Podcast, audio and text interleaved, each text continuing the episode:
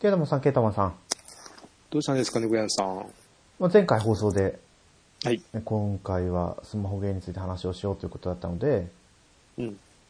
まあ、2019年にプレイした、はい。ダウンロードしてだけでプレイした、うん。お互いのベスト3を、今回は話をしていきましょう。はい。ちょっとゲームのことと関係ないんですけど、うん。うちついにケルヒャを買いまして、ああ、はいはいはい。あの、高圧洗浄機。うんうんあれ、最初全然、あの、使い方わかんなくて、うん。うん。普通にこう接続して、うん。普通にこうレバー引けば水が出てくるんですよ。あそうですね。うんうん。でも、あれこれ全然なんか水圧強くないし、ホース長すぎたのかなと思ったら、ちゃんと本体にこう、ダイヤルがついてたんですね。あれですね、だいぶ手に入りやすくなったっていうか、いろんなところで売ってますもんね。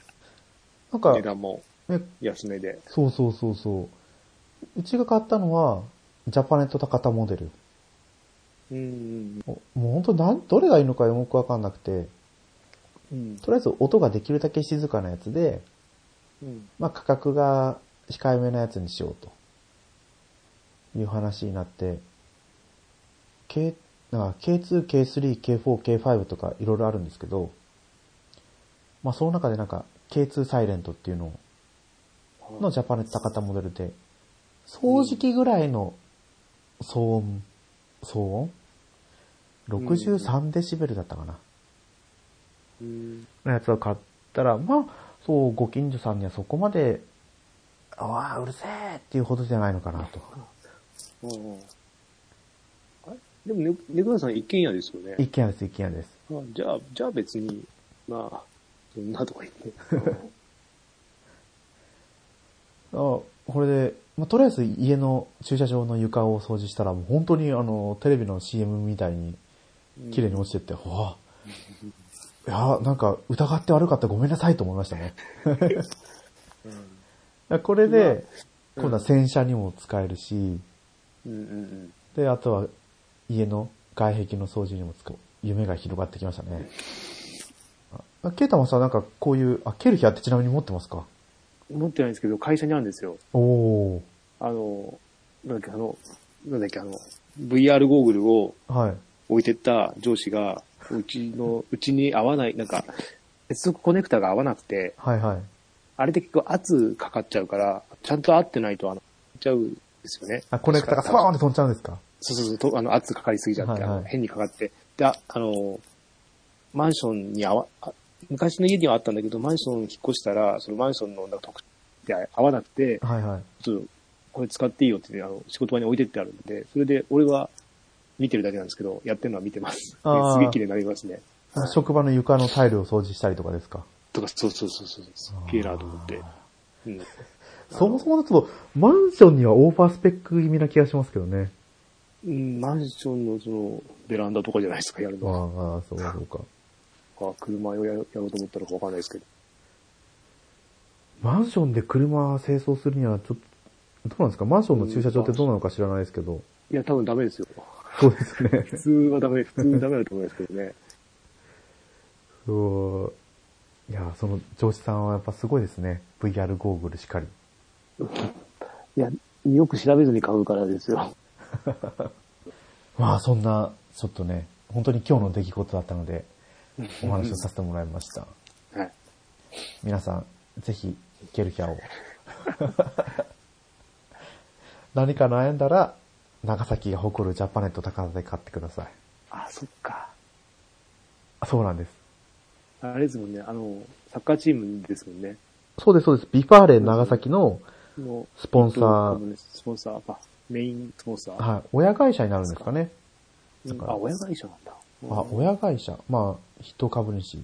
だから今回収録の時に、高田社長のもう声真似をしようかなってちょっと思ったんですけど、ちょっと練習したいんですよ、昼間。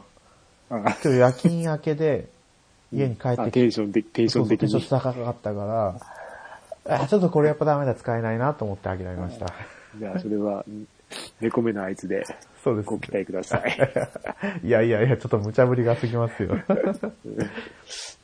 はい。そんなわけで、じゃあ今回は、はい。2019年スマホ系ベスト3の話でいきましょう。はい。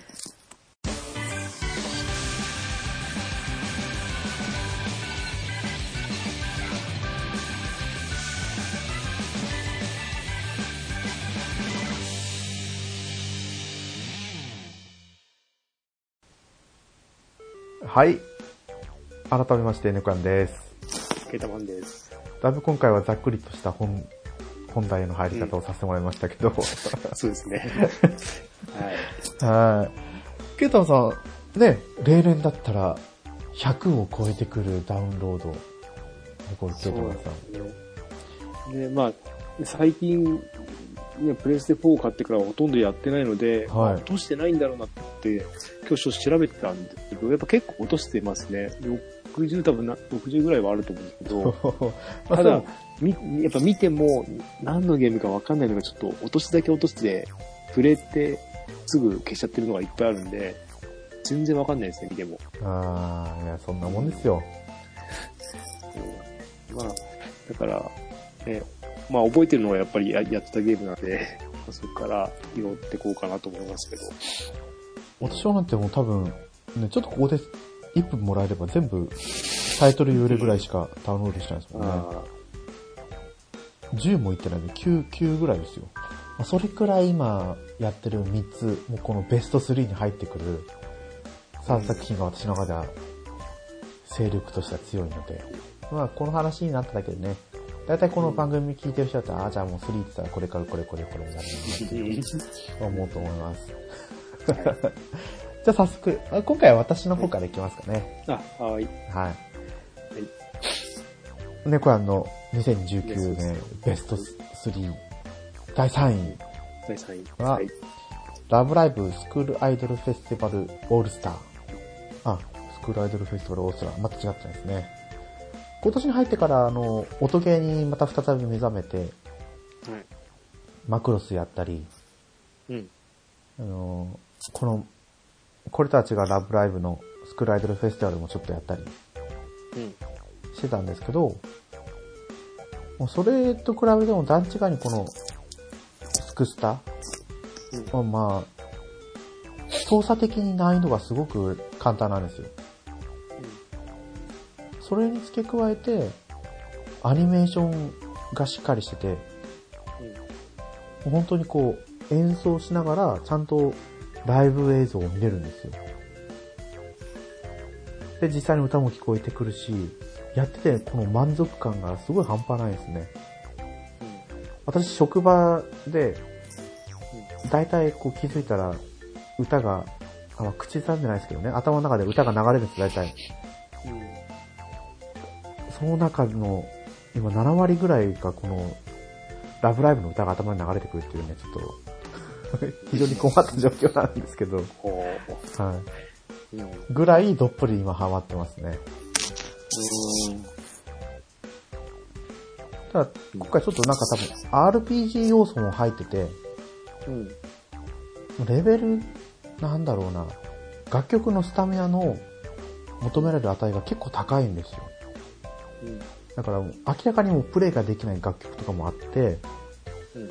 それをプレイするために目指してこう頑張っていくっていうのも楽で、私スタートダッシュばっかりいいんで、出だしにすごい SSR の、あ、違う、UR か、ウルトラレアの弾いたけど、本当にそれからもうパッタリと弾かなくなっちゃったんですよ。うん。もう4、4、4回ぐらい、1回も UR のレアを弾けてないうん。のが不満で3位。うん。うん。間違いますけど3位ですね。うん。はい。では、ケイタマさんどうぞ。えーっとね、じゃあ3位は、えっと、本当はね、ロマーサガとか、はいスク。ールガールストライカーズ2とか入れたいんですけど、もはいはいうなんかそ、そこら辺はもうね、今はやってないですけど、ほとんど。なんか日常と化してたんで、なんかあんまりね、なんかすごい面白くてやってたわけでも。なんかもうずっと、ずっとやってるだけなんで、なんか、はい。最初は面白かったんですけどだんだん薄れてきたんで、まあ、うん、面白いといえば、まあ、じゃあ3位は、えっと、妖怪三国志おー、妖怪三国志。妖怪ウォッチの、えっと、三国志バージョンというか、はいはい。ですね。まあ、三国志は俺は全然わからないんで、ただもう見た目ですよ。まあ、があの、ガンダムの武者ガンダム的な、そういう、そういう位置づけなんで、はい。見た目が、あの、ちょっとかっこいいし、で、あの、普通の妖怪ウォッチよりも、あの、レアな妖怪が手に入りやすいですね。あ、そうなんですか。うん、比較的、あの、普段、普通のは、あの、一日一回戦って、入るか入らないかを、まあ延々繰り返すんですよ。強いやつだって。はいはい。だけどそれじゃなくて、まあ、ガチャもあったりとか、メダル、メダルも、あ、ガチャか。ガチャとか、戦ってもあるんで、結構入りやすくて。で、まあ、ある程度は、サクサクいって、で、オートで見てても、あの、戦闘もスピード変えれるんで、そんなに苦にもならなく、で、まあ、レベルアップもああのあるし、お金も結構貯まりやすいんで、まあ、ストレスなくできたかな。金銭が溜まる、金銭というかそのゲーム内通貨が溜まるってすごく大事ですよね。もしかしたら俺が使い切れてないだけかもしれないですよ。どっか使わなきゃいけないところで使ってなくて、やけに余ってるんですけど、こういうゲームなのに。なんかおかしいのかな。まあ、あのー自分、あの、キャラクターを成長させるよりも、ただお金を払うだけじゃなくて、なんかアイテムを何個集めて、みたいな感じなんですよ。うんうんうん何個集めてをな何種類かやって、で、その1個ずつレベル上げて、最終的にもう一回全部を合わせてみたいなと、それでお金かかってるんですけど、その、そこもちゃんとして、んレベル上げてないのかな？もしかしたら、とこはあるかもしれないですね。アイテムを揃えるのが大前提だから使い切れないんですかね。そう、アイテムを揃えるのは、まあ、戦闘しなきゃいけないのと、うん。で、戦闘もその、ここの、まあ、だいぶ前に戻ってその戦闘でしか出てこないの確率で出てくる。その戦闘で確率で出てくるアイテムを何個集めるとかを繰り返さなきゃいけないので、まあストーリー進めていくと、もうそこはおざなりになるので、レベル上げずにとか。で、今、まあ、5対5の戦いなんですけど、で、一応5人、えっ、と、一番上のランクのやつが5人はい。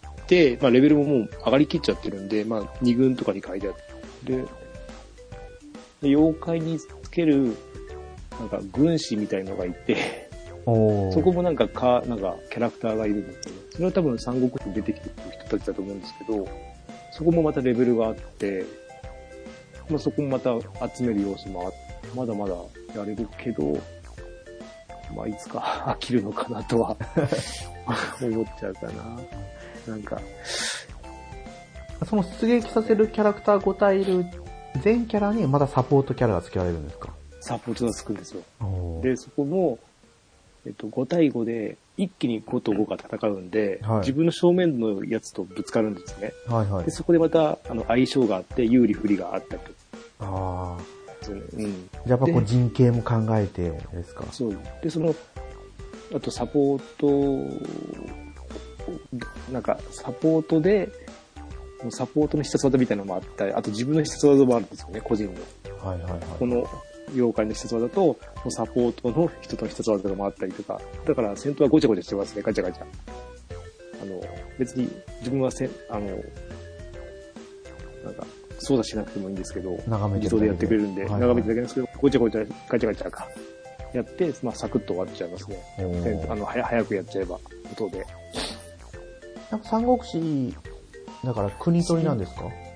あ、国取りでその三国志の多分、ああの、大陸の、地名を少しずつ、こう、確保していくみたいなのがストーリーであって、あとは、とオンラインモードでは、3つの軍勢に分かれて、その取り合いですと。あ。あの、プレイヤー同士の取り合いで、なんか、どういう、かん、あの、そこで倒したから取り合いじゃなくて、そこでな倒すと、優勢になってるみたいな感じなのかな？よくわかんないですけど、だからなんかよくややってても、まあ自分は勝ってるんだけど、別に領地広がらないしとか、そんな感じで、なんかある。なんかあるみたいです。よくわかわかってないんで、そう、なんか、あなんかあるみたいです。わかりました。はい。はい。じゃあ次私のはい。2位 ,2 位ですね。2位。第2位は、ラングリッサーモバイルあになります。あ、そうですね。名前出てきますもんね。はい。うん。あのーねファイアーエムブレムヒーローズも私はちょっとしかやったことないうん。から、向こうがどうかちょっとわかんないですけど、うんこのラングリッサーモバイルは、本当にシミュレーションゲームができるんですよ、無料で。うん。まあね、英雄たちはガチャで当てなきゃいけないんですけど、それでも、レベル、ななんだろうな、要素としてはレベルと、うん。で、あとは、絆の扉っていうのがあって、うん。それでパーセンテージの上昇率上げたり、あと、サポートキャラクターじゃないですけど、こっちだと傭兵って言って、英雄にもう一人傭兵つけれて、傭兵のステータスを上げたりとか、で、傭兵も解放していくと新しいのが使えたりだとか、で、こう、まあ、ちょっと悩ましいのは、武器もガチャなんですよ。武器、だから装備品が、武器、体防具、頭防具、アクセサリーってあるんですけど、うん。全部がガチャ要素が関わってきてて、ちょっと、そこら辺はめん、でも毎日1日2回だけ、うん。その武器防具に関するドロップが狙えるクエストもあるんで、比較的集めやすくなってるんで、うん。そのいいレアを引いた時のこう、喜びが結構身近に感じられていい。まあ、そのゲーム性は面白いですけど、やっぱり育成のところがやっぱ楽しいかなと思いますね。武器の育成もあるんですよ。うん。武器のレベルを上げるだけじゃなくて。エンチャントって言って、エンチャントって言って武器にうん。の能力値の上昇を、またこれもね、あの、ルーレットで決めるんですけど、もう本当にね、育成沼なんですよ、このラングリッサー。もう、いかに強くしていくかにはまり出したらもう底なし沼で、うん、ひたすらひたすらもうやっていくしかないんですけど、うん。私ほら、あ、私ほらって言ったらあれですけど、レベル上げ大好きなんで。すごい、そこが今のところハマってますね。あとは、すごく絵が綺麗なんですよね。多分、絵師さんって、いろいろ変わるじゃないですか。はいはこういう作品って同じ人が描いたりしあまりしないですよね。い。いろんな人混ざってますよね、なんか。はい。これラングリッサーについてはどうなのかちょっと私は知らないんですけど、うん。ほとんど統一された絵が出てくるんで、できれば、今年発売された PS4 とスイッチ版のラングリッサーうん。1、2はこの絵でいってほしかったなと、欲しかったなと。ははい。い、思ってるってことで、ベスト2の発表をらせてもらいたいと思います。ハン、ハングラインマウンテンクライマはい。ーっていうゲームがありまして、山登りですか？そう、ただ、ただの山登り、2、2D の山登りですね。はいはい。で、あの、モンハンであの、なんか、スリンガーで山登るじゃないですか。はいはい。あれを 2D でやった感じですね。おー。まあ、いろいろ、うーんと、山、そのただの山っていうか、っていう、崖ですよね、俺のは。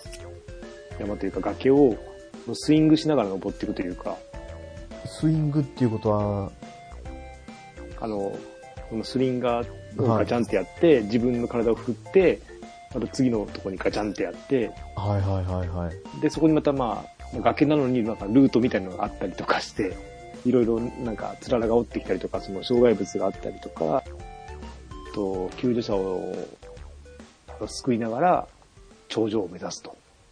頂上の旗を目指して行ってずっとどんどん進んでいくっていうゲームなんですけど、まあ一時期すごいやってましたね、こおー。なんか意外と、れ。絵柄は、うん。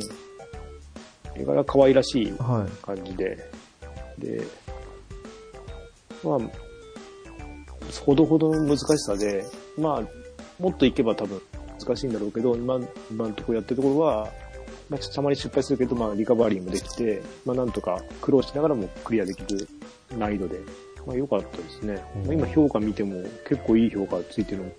4.5とかついてます。あ、名前何でしたっけ？もう一度。えっと、ハングライン、マウンテンクライマー。クライ、クライマーじゃないか、これ。クリンバーなんていうんだクリンバーか。ハングラインは、H-A-N-G-L-I-N-E。ああ、クリンバーって書いてますね。クリンバーですよね、これ。じゃないですかね。うん。あ、本当だ、絵柄可愛らしいけど。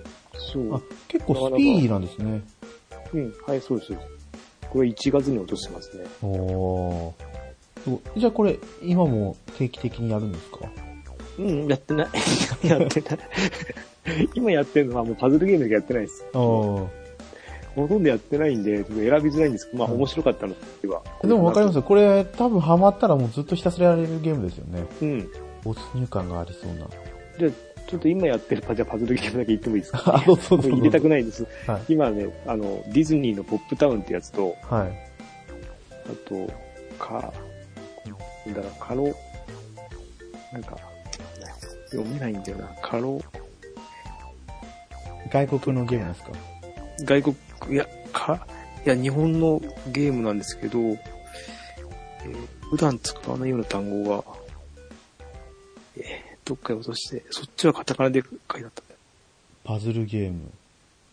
まあ、T、あ、カラーピーソートっていうやつがあるんですけど、全部スリーマッチパズルですね、どっちも。これですね、カラーピースと。うん、可愛らしい絵柄の。で、これは、えっと、物語がすごいある、なんだろう、あの、レイトン的、レイトンとスリーマッチパズルが、レイトン的な話とスリーマッチパズルがくっついたみたいな感じですね。は、カラーピーソートは。絵柄が似てますよね。うん。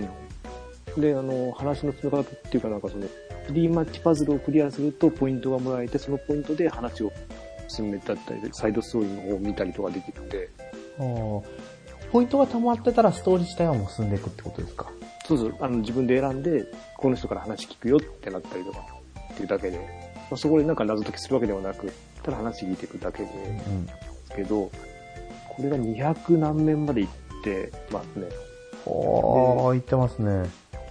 で、あっちのんだっけ、ポップタウンの方はディズニーの、実は2ヶ月ぐらい前に出て、はい。それが180ぐらいでもう止まってますね。もう、その隙間時間にこんなのやってるだけで、あの、ライフ制なのですぐなくなっちゃうんで、難しいんで、今は。このポップタウンも似たようなシステムなんですか？うん。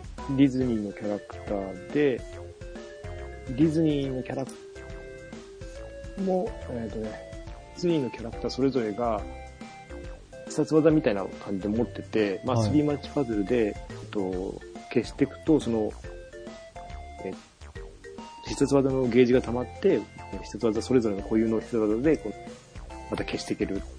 消し方が別々、それぞれあるんでそれで、どんどん、この目標に、目標の面ごとの目標やし、ただ、やってるだけです。ああ、でも面白いですよ。この、もう一個の、うん。私はスヌーピーのパズルゲームをやってたんで、うんうんうんうん。そう、スリーマッチパズルはね、あの、消してはまた新しいのどんどん出てくる。まあ、それぞれよ、いよしあしがあるんで、まあ、気軽にやってますからね、いろいろ。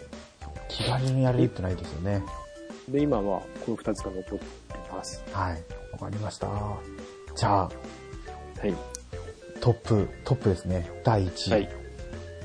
まあ私の第1位はもう言わずもがな、うん。ロマンシングサガリユニバース、はいロマサガ RS ですね。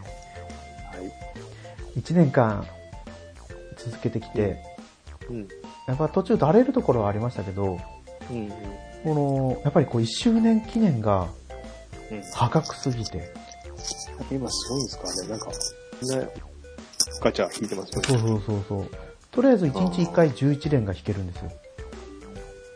うん。最高310連までなんで31日分。えー、あで、あとは。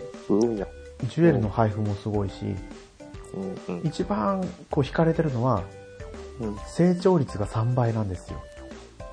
この間も言ってたやつですよね。そう。も3倍。う3倍が来るともうなんかね、気持ちよすぎて、こうやっぱりレベル上げ好きな私としたら、もう強くなってる、強くなってる、強くなってるって。敵、敵、敵的っていうかなんだろう。ストーリー的にはもう止まってるんですか？ストーリーは、追加はでもちゃんと定期的に追加されてって、うん。でもなんか今回第1章15分みたいな感じにして書いてあったんで、一旦なんかもうそろそろ一区切りしそうな感じですね。結局そのほら3倍とかで能力を上げすぎる、上げすぎるっていうか、その上げてるじゃないですか。はいはい。で、ストーリー的にはどう、その、いい感じなんですか？そのその3倍を使って上げたレベルじゃないと倒せないようなストーリーではない。ああ、3ストーリー倍で強くしても倒せないストーリー。倒せないストーリー。はいああ。いや、でもちゃんとしたパーティーを組めば、クリアしていけるってるんだと思うんですよ。ああのー、この、1章、1章じゃない、あ。うん。1の15の2とか1とかありますけど、うん。その1、2、3ぐらいまではオートでクリアできるけど、4、5とかはちゃんとパーティーの編成を考えてうん。やっていかないとクリアできないような難易度になってて、うん。技のひらめきとか、うん。ランクの時もね、あと能力の上がり方とかもロマサが特有なんで、そういうところがすごい心を揺さぶられるんですよね。やってやったぞ感っていうんですかね、なんていうので、ね、強くするだけじゃやっぱりクリアできないところもあるんで、うん。やりがいがやっぱり続いていってる感じがしますね。ただこう、ね、イベントがだけが続いていくとちょっとだれるところがありますけど、うん。適度にこうガチャも引かせてくれるんで、あとはそうですね、やっと SS 武器、うん。最上位ランクの武器が出るようになってきて、あとはちょっと壊れ性能っていうわけじゃないですけど、うん。ダメージが他のキャラクターよりもこう1段、2段階ぐらい上の威力が出せるようなキャラクターも増えてきてて、うん。なんかこう爽快感が出てくると楽しいなと思いになってきますね。こんな感じかなやっぱりこのロマサガ RS が2年間続けてきた断面もうん。うん。男女に出会いを求めるのは間違ってるだろうかメモリアフレーズを蹴落とした作品だけはあるなとうん。感じですね。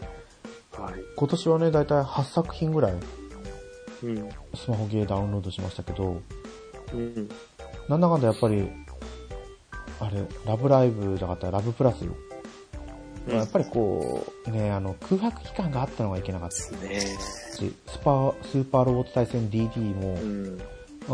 やっぱりこう、今週までやりたいなっていうのが私の中ではあるんで、そうですね。1日だけやったりだとか、うん。ガルパンのアプリも何種類かあったけど、私がちょうどダウンロードしたアプリが、もうサービス終了ですよって、ダウンロードしたらすぐなっちゃったんで、ああ、いいや、もう、とか、あの、あったんで、まあ、ほぼほぼね、もう絞れてましたね。ランキングに関して言うと。うん。まあそんな中ね、こう、ケイタマさんが第一位に挙げるゲームは何かと。そうですね。はい。本当はあれなんですよ。あの、や、多分やり込めば、はい多分、スカイとか、あと、このリ、リ、なんていうの、読めないやつがあるんですよ。また、リップ、リパブリ、リパブリック。あ、それそれそれそれそう。この辺が出てくると思う？んです。では、綺麗な画面うで、ん。だから、とか、やり込めばね、俺でも、やり込めそうだなと思った時点でやめちゃってるんで、はいはい。で、そんな中、1位に選ぶのは、えーっと、ヘクストニア。多分前もこの番組で話してるのかな話してるような気がするんですけど、エクソニアですか、うん。ヘクストニアっていうあの、ヘヘキス、あの、なんだろう、1、2、3、六角形のはいはい。マスが何個も繋がった、おちょっと、うーんと、何十、二十、二十ぐらいのマップなのかなの中の陣取り合戦。はいはい。をやるゲームなんです。まあ、これよくできてて、まあ、本当に、あの、短時間でできるけど、すごい考えさせられるゲームで、で、まあ、キャラクターとか世界観的にも可愛らしく。さっきの、あれですね、あの、山登りのやつとはいはい結構、絵的には似てるのかな、似てるっぽい感じですね。同じような感じかな。そうですね、あの、クラッシュオブクランとか、その海外製の、そうそうそう、海外戦のは、な、まあ、それまあな、あの、陣取りゲームなんですけど、まあ、その中で、あの、自分のキャラクターを、の戦闘の中でレベル上げて、では、レベル上げたり、ね、近くの拠点を制圧したりとかはもうその場で考えなきゃいけないんですけど、それも全部、あの戦闘始まるときにランダムでいっちゃうんですよ。はいはい。あ、ランダムで決まるんですか？あの、だから地図が悪いと、すぐ、すぐ終わっちゃう時もあるし、いい感じの時はもうすぐ買っちゃう時もあるので、まあその辺はね、毎回毎回考えさせられて面白かったなと思いました。はい。あ、じゃあこれはもう現在進行形では？やってないです。うん。でもすごいですあでね。印象に残ってるってことですもんね、それだけ。そうそう、あ、結構やってました。うん。あの熱量は高かったと思います、その時は。だそれだけあのね、やり込めるほどの、かまあやり込めるっていうか、かやり込めるほどの内容は、まあ、課金要素も、うんと、敵を増やすとかですね、マップを増やすとかそういう課金だったんで、敵を増やすんですか？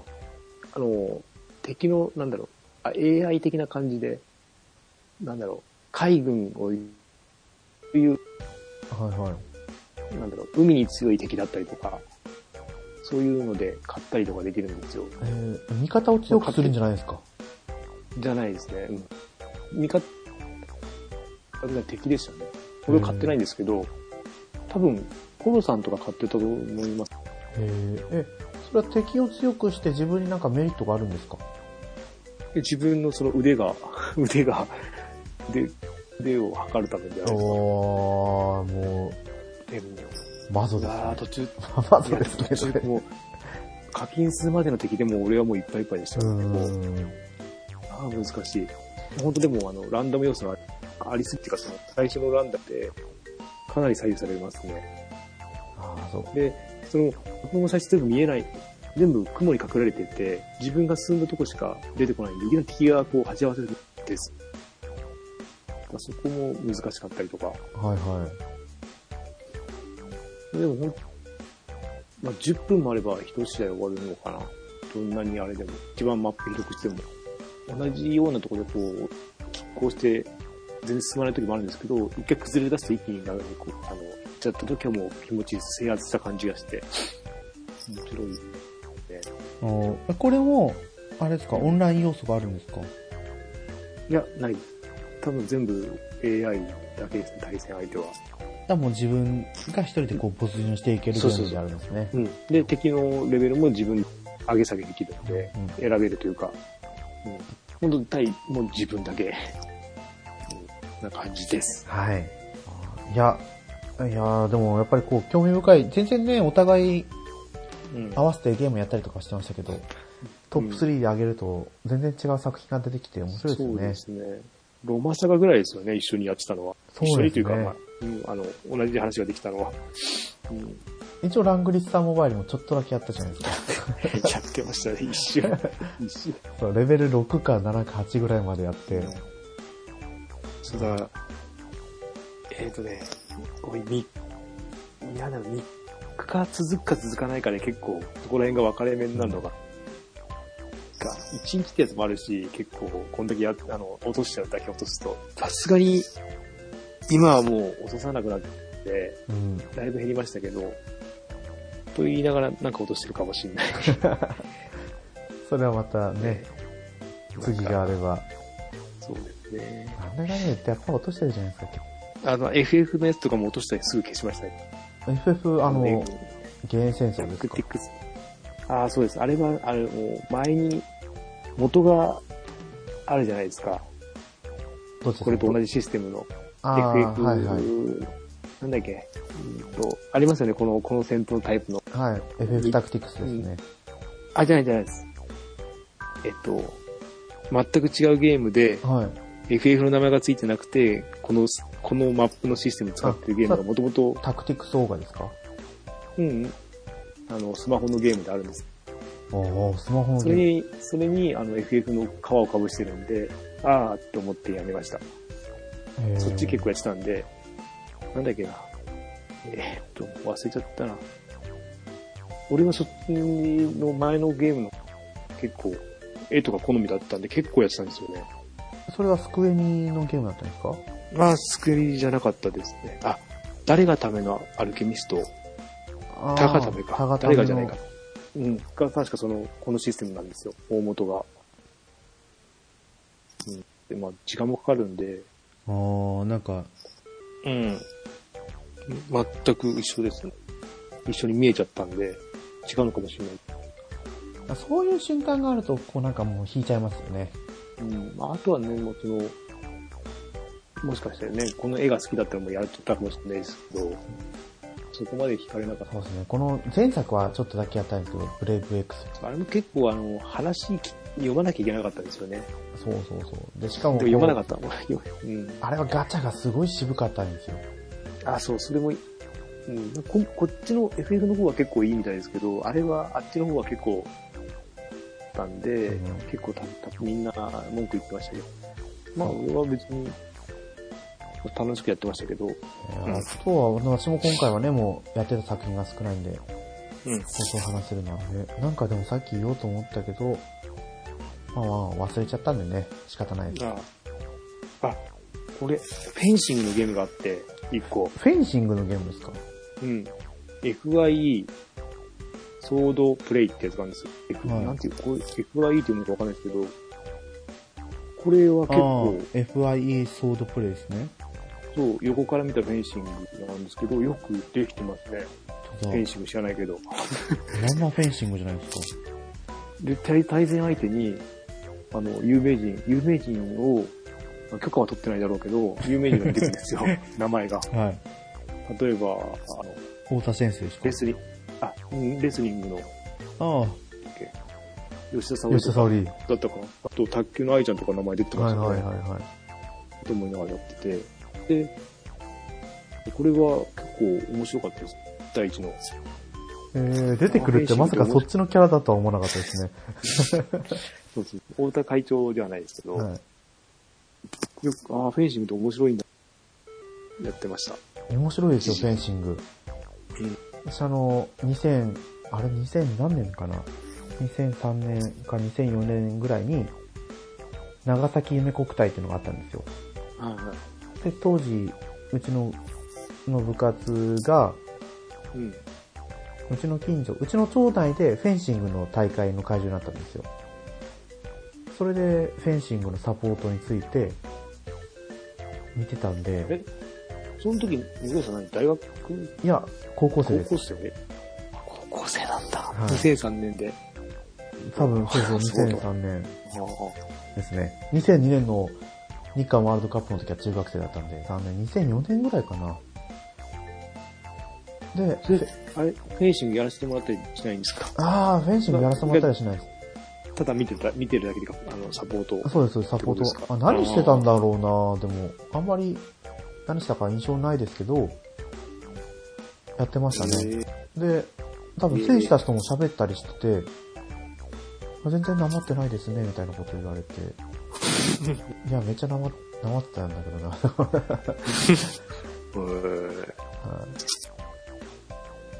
もしかしたらその時、ね、太田選手生で見見たかもしれないですよね。いたんじゃないですか？年代的にはいた、いたかもしれないいても、ですよね。うん、おかしくないと思いますけど。いやーだから、あの時ね、もう本当に間近でフェンシング見てたんで、うん。いやーすごいなーと思ってました。すごいですよ。動きもすごい、やっぱ前後にしか動かないですけど、その前後の動きも激しいし。動かないけど、あの、ね、剣はブニョブニョ動いてるじゃないですか。あそうそうそうそう。まっすぐじゃないし。こいですよね。見ててね、当たってんじゃん、当たってんじゃんとか思うんですけど、当たってないんですよね。うん。当たってないように見えてて当たってたりとか。うん。なんか背中に当たり判定がある、その、えやつもあったりとかするみたいですよね。えエペとフルーレ、フレーレ？フルーレと、フルーレと、なんかもう一個あるんですよね。あ、そのこれあれですかね ?L、L ですかね？あ、なんか、あ名前は。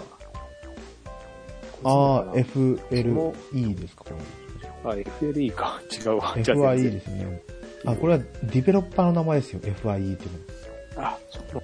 そう、この時に一緒にバドミントンのアプリも落としたんですよ。の。はいはい。で、バドミントンのゲームってね、いつも結構最悪なんですよね。アプリでやるゲームって。はい横から見てなんか、なんか、バレエみたいなやつやって、あの、昔あったバレエのゲーム、横から見るやつあったじゃないですか。あれみたいなのをやらせるとか、なんですけど、この 3D のやつがあったんで、結構よくできてたけど、やったゲームじゃにはできないなっていう感じで、あの、でも一番良かったですよ、このバドミントン 3D ってやつが、今までのバドミントンで。ああ、そうなんですか。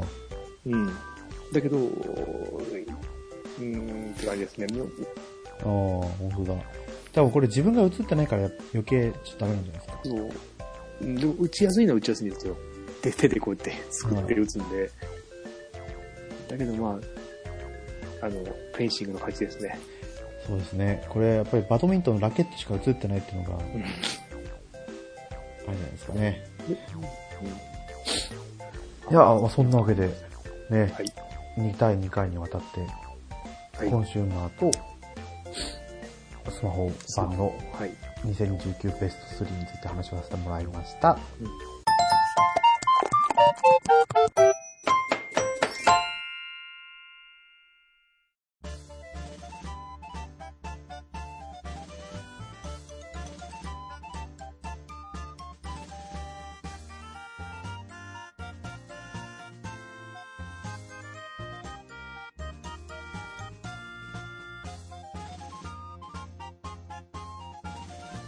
エンディングの方に移っていきたいと思います。はい。グータラジオではお便りお待ちしてます。ツイッターでハッシュタググータラジオでつぶやいてください。はい。はい。というわけで、今回ね、これが12月26日うん。ですよね、今日の配信。はい。で、もうこれが年内最後。はい次回配信、まあもうね、収録したやつを配信するだけなんでね、普通に1月2日に配信予定なので、2日か。はい。もう、やっぱりなんだかんだね、お便りの話は全然触れず、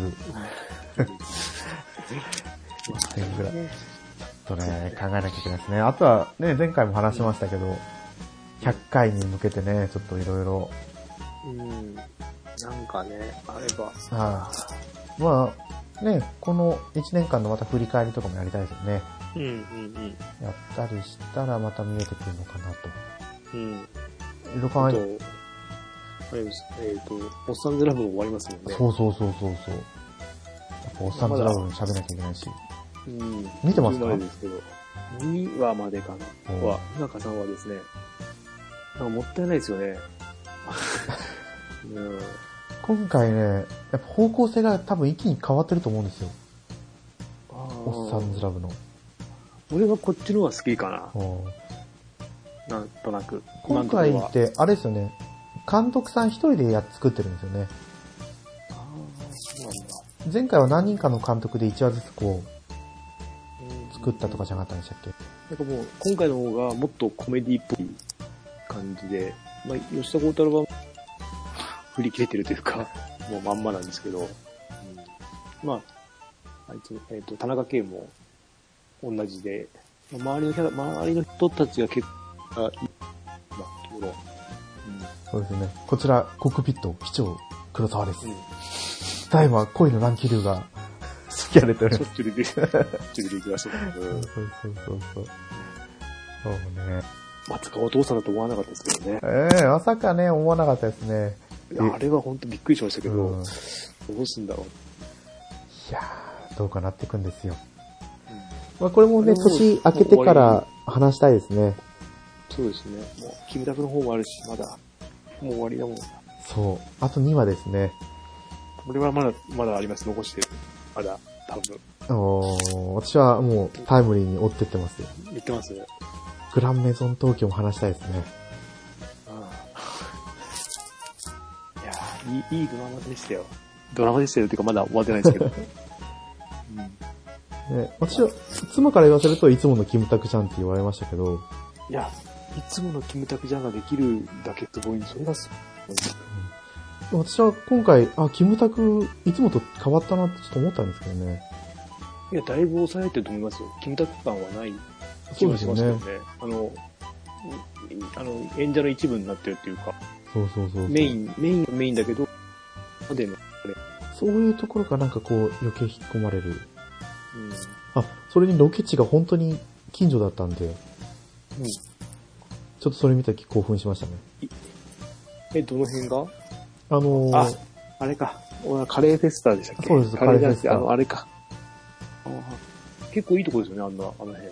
なんか、おー川、川が、あの 川べりあそこ、。あれ川じゃないです。海ですもん。海なんだ。はいそっか。ああ、海辺なんだ。海、あそこ工場地帯なんですよ。ああそこから工場地帯が始まってって、うんそうそこに商業施設が建ってて、うん。内海みたいな感じで、いやー、そう、知ってたら行ったのに、とかちょっと思いながら。そう次の週にはそこに娘と二人で行ってきました。映画を見に。プリキュア。いや、えーと、あれ、あアナ雪？アナ雪。あいやー、やっぱ千葉っていっぱい収録するんだなと思いましたね。収録、撮影か。あ。うん。いや、結構いろんなところしてますよ。いやー、ね、神奈川もいろんな場所に行きますよね。なんか、えっ、と、なんだっけな。今回もなんかや今回もなんかやってたような気がする。あ、近所ですか？いや、神奈川県でってなんかなってたんだけど。でも俺そのしか見てないんで、はいはい。あ、あとあれか、なんとかのさ、っと、同期の桜。あ、それ。あれは見てましたね。あの、新潟弁が気になったの。はいはい。まあ、全く違う言葉でしたね、俺の地方とは。あれ、新潟なんですか？新潟の、あと、新潟市の方じゃないですかね、長岡とか。あ、そうだったんだ。全然うちとは違う場所。うん同期の桜もね、私も見てたんで、そう思うと今回3作品見てるなんてもう奇跡ですよ。ライ、ライキが、もうライキなんですけど、ライキが、テセウスの船と、はいはい。ホームルーム。テセウスの船が本当にもう、俺の中で期待値がす、高いんです原作を買ったんですよ。はいはい。えっ、と、LINE 漫画かなんかでやってて、で、途中で終わるんですよね、その LINE 漫画で。はい。気になりすぎて買っちゃうぐらいハマって読んでて、あ漫画を買ったのも何年ぶりとかに言ってるんで、まあキャストが張って、まあいいんじゃないかなと思って。竹内涼真。そうそうです。竹内涼真と、話、変態仮面の人。あの、なんえっと、大河にも出てたりとか、あいろんなドラマ出てた。はい、わわかります。名前が、うん名前が、鈴木亮平だ。あ、そうそうそう。で、脇役とかだと、エイクラナナとか見てて、ああ、いいんじゃないかな。いいですね。上野樹里に。げ俺はまだ最後まで見てないんですけど、もう原作終わっちゃってるんで、どうしようかなと思って。えーあ、これはタイムスリップものなんですね。そう。そので、えっ、と、自分の父親が犯人になった。けど、それは本当なのかどうか、タイムスリップして過去に戻って、いろいろ聞いていくとどうも違うんじゃないか、みたいな入りだった気がします。タイムスリップのところはちょっと、あの、もう目をつぶるしかない、現実ではないので。だけど、まあよくできてるかなっていろんなことが気になりすぎている。そうですね。これは年明け早々またうん。冬アニメ、冬ドラマの話をしていかなきゃダメです。いやー、よかった。こう、話題がたくさん尽きないというのは嬉しいことですね。でね、こけないでほしい。いい作品なんで、元が。そうですね。ほら、日曜9時だろ。大丈夫ですよ。日曜ドラマ。はい。日曜ドラマは多分ね。まあそんなわけで、今年も1年間、ケイタマさんありがとうございました。ありがとうございました。はい。リスナーさんもね、お付き合いありがとうございましたということで、次の1月2日の配信を楽しみにしててくださいと。はい。ということで、今年は締めさせてもらおうかなと思います。はい。はい。では、改めましてお相手は、猫やんと、ケータマンでした。また来年お会いしましょう。はい。ありがとうございました。ありがとうございました。